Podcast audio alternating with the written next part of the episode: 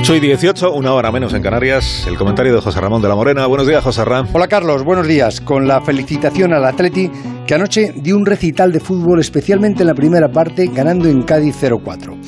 Esta noche vuelve la Champions a ponernos emoción en los hogares hasta que los equipos españoles se abran camino hasta la final del 29 de mayo en Estambul o caigan eliminados en alguna de las próximas eliminatorias, que no lo espero.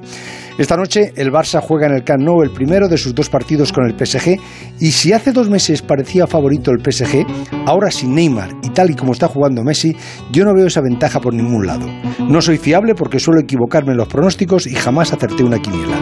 Pero si el Barça recupera la seguridad defensiva con el posible regreso de Piqué y Araujo en el partido de vuelta en París, el Barça no es inferior al equipo francés ni aun con Neymar, que regresará también para el partido de vuelta, pero posiblemente muy justo de preparación.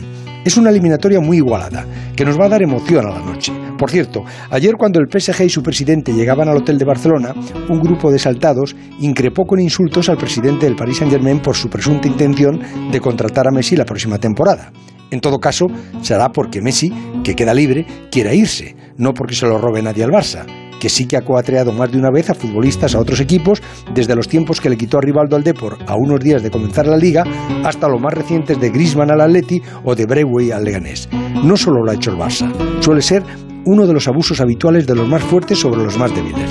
Pero conviene recordar esos datos históricos antes de hacer pasar un mal rato al presidente del equipo rival que viene con su equipo a la ciudad. Y 20, las 8 son las 7 y 20 en Canarias, sintonía de Onda Cero.